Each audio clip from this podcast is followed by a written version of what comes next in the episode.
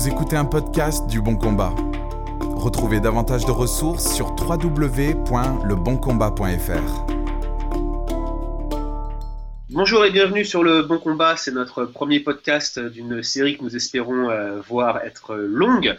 Ici Guillaume Bourrin, l'un des administrateurs du blog, et aujourd'hui nous recevons euh, Pascal Denot. Pascal, un très cher ami avec lequel nous, collaborons euh, assez régulièrement, qui est pasteur dans cette belle région francophone du Canada. Il va nous nous en dire plus. C'est à, l'occasion de cette série qui est la nôtre actuellement sur euh, l'évangile de prospérité et la fausse prophétie des faux prophètes en général, euh, j'ai pris la décision d'interviewer Pascal. Euh, bonjour Pascal. Bonjour Guillaume. Comment ça va aujourd'hui?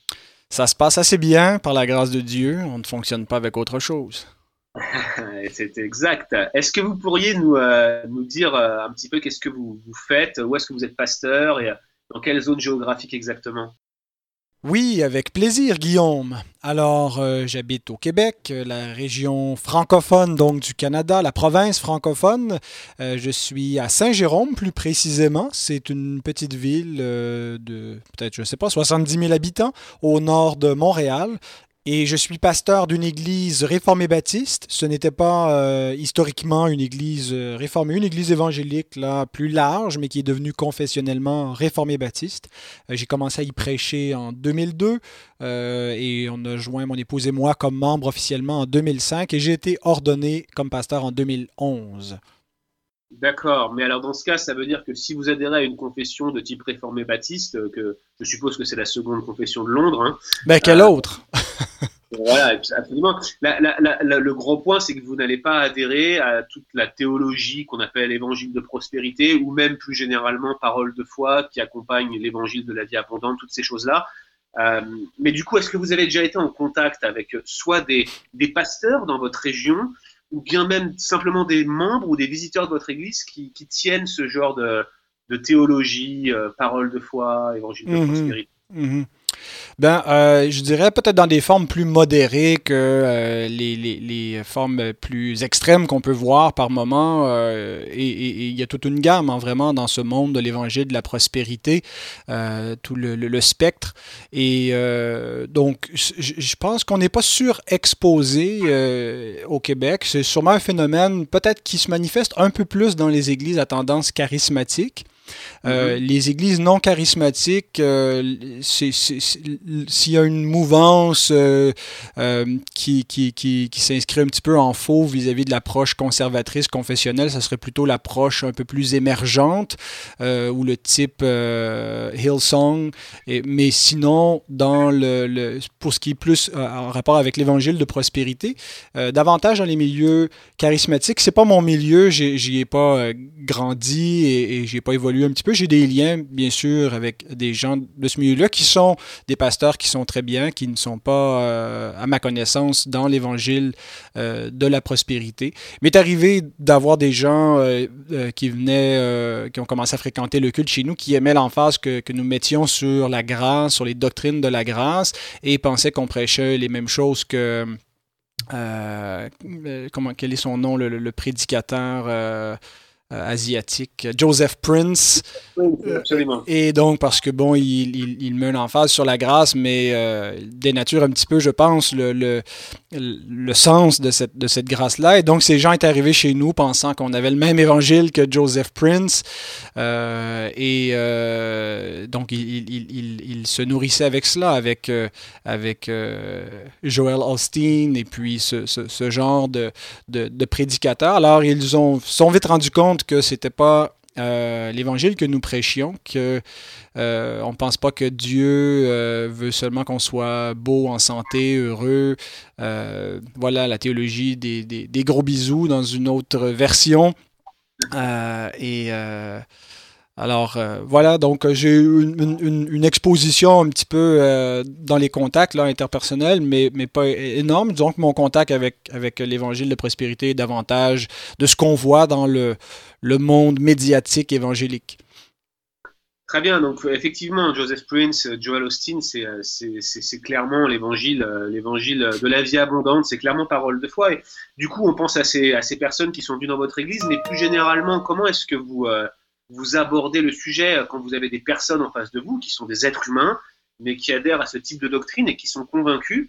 Comment est-ce que vous procédez, vous, en tant que pasteur, pour les, je dirais, les atteindre avec l'évangile de la grâce, l'évangile biblique, tout simplement mhm.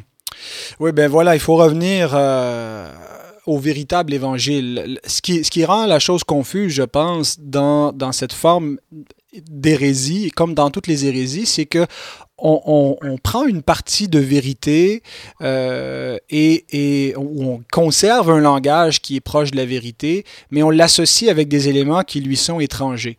Et c'est ce qui rend parfois euh, la, chose complexe, difficile, parce que les gens disent, nous, nous, nous croyons effectivement euh, cet évangile, Jésus est véritablement mort pour nos péchés, ressuscité pour qu'on ait la vie éternelle. Et puis, donc, il semble y avoir une grande similitude, une grande proximité entre les deux.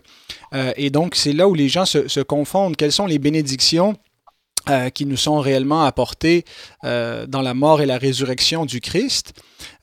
Et, surtout dans quel, dans quel temps on les reçoit, parce qu'on croit, nous aussi, à un évangile de, de, la prospérité, on croit à la vie abondante, on croit à une vie où on va être parfaitement beau, où on va être entièrement en santé, mais on l'attend à la résurrection. Et on ne l'attend pas donc dans une espèce de, de, de, spiritualisation du rêve américain et, euh, de, de qui, qui, va un petit peu avec ce style de vie là, dans le consumérisme.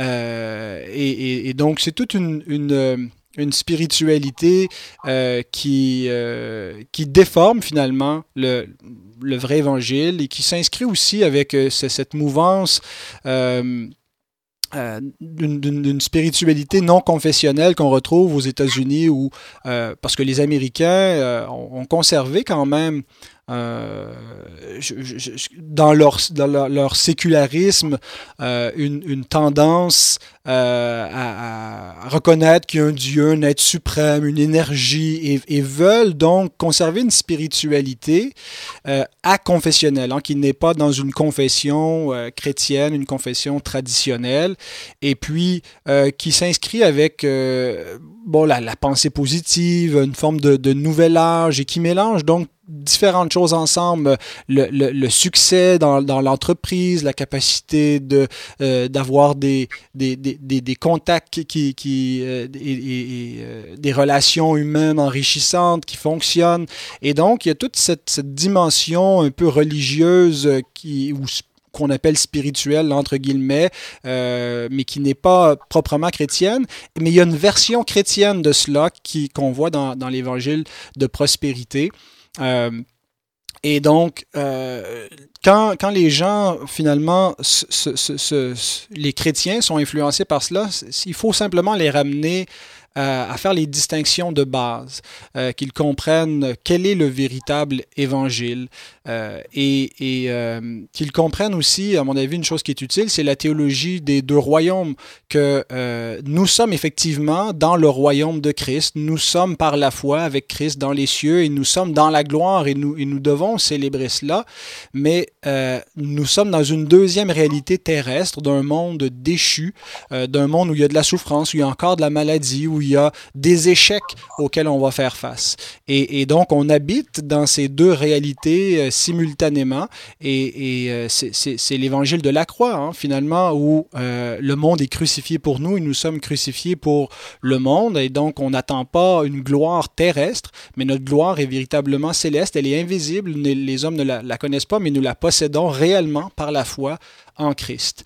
Euh, et donc, je pense que quand on fait ces, distinctions, qu'on fait ces nuances auprès des gens, qu'on les ramène à la base, et, qu'est-ce que la vie chrétienne, qu'est-ce que la sanctification, euh, qu'est-ce que le, vrai évangile, il n'y a pas d'autre moyen que, que, que d'y aller par cette approche-là. Mais maintenant, tout le monde euh, ne recevra pas ce message-là parce que les gens ont les, des démangeaisons pour entendre des choses agréables. Et donc, euh, c'est pas parce que euh, les arguments qu'on leur apporte sont pas persuasifs, c'est pas parce qu'ils sont pas bibliques, parce qu'ils manquent de teneur, c'est parce qu'ils ne veulent pas les croire, tout simplement. Ils détournent leur oreille de la vérité. 2 Timothée chapitre 4, les versets 1 à 5, euh, l'apôtre est très clair, il nous dit que il annonce un temps, mais ce n'est pas un temps futur, c'est une réalité continuelle qu'il y a chez l'être humain depuis la chute. Euh, ce désir de ne pas écouter la parole de Dieu, mais d'entendre des choses agréables, et ils se donnent des docteurs et des, prédicateurs selon leurs propres désirs. Alors, il faut questionner les gens. Est-ce est que vous croyez ce que vous croyez parce que c'est la vérité ou parce que c'est ce que vous avez envie de croire et c'est ce qui vous fait du bien. Euh, et, donc, il faut avoir les, bons critères dans notre démarche et dans, nos croyances. Et donc. Euh, Pascal, très rapidement, euh, vous, vous, identifiez hein, l'évangile de prospérité à une forme de sécularisme évangélique et on se rejoint complètement là-dessus. Mais est-ce que vous pensez que les personnes qui tiennent ce genre de doctrine sont en danger? Est-ce que vous pensez que qu'il y a une nécessité d'avertir ceux qui tiennent de telles doctrines, où on devrait mieux laisser couler cela euh, de façon à ne pas être trop divisif et à ne pas se, séparer des uns et des autres en étant un peu trop tranchés. Le danger est énorme, euh, effectivement. C'est le danger d'apostasie. C'est le danger d'être euh, livré à notre endurcissement, de ne pas avoir pris plaisir dans la vérité. Et Dieu menace littéralement de, de livrer à leur à leur penchant naturel, à leur, à mythe, à leurs fausses croyances, ceux qui ne veulent pas écouter la vérité, qui prennent plaisir dans ces choses. Et donc, on, on, on ne parle pas de, de, de, perte du salut, mais que les gens se questionnent quand ils ont été attirés à Dieu, à l'Évangile, est-ce qu'ils ont été attirés pour les bonnes raisons? Tout le monde prétend croire en Dieu, à, mis à part les athées, mais je veux dire, il y a beaucoup de religions qui, qui, qui s'intéressent à Dieu. Alors, S'intéresser à Dieu n'est pas suffisant. S'intéresser même euh, au christianisme et au Dieu révélé dans la, foi chrétienne euh, n'est pas suffisant. Tu crois qu'il y a un seul Dieu, tu fais bien parce que les démons aussi le croient et ils tremblent. Donc il faut plus que, que simplement d'un intérêt spirituel, il faut euh, s'attacher au véritable évangile, au véritable Christ, au véritable Dieu de la Bible et à sa parole. Et donc si euh, on ne fait pas cela et si on, trafique le message et que euh, on, change la nature et, puis qu'on garde un extérieur qui semble évangélique, qui semble biblique, mais qui n'a que l'extérieur, qui n'a pas la substance, eh bien, on suit un faux évangile. Et donc, nous avons le devoir, comme croyants fidèles, euh, d'avertir ceux qui prennent ces, ces voies détournées. voilà. Merci Pascal. Je rappelle qu'on peut euh, retrouver vos publications et vos prédications sur euh, votre blog qui euh, est un héros dans le, dans le net. On vous retrouve aussi régulièrement sur l'émission radiophonique sur C'est Foi, qui est accessible à la fois sur les bandes FM dans la belle province du Québec, mais aussi via les exemplaires en balado-diffusion sur lesquels j'ai eu aussi le, plaisir et le privilège de participer avec vous. Et on vous retrouvera très certainement sur d'autres podcasts du Bon Combat. À très bientôt et pour d'autres ressources bibliques, rendez-vous sur www.leboncombat.fr.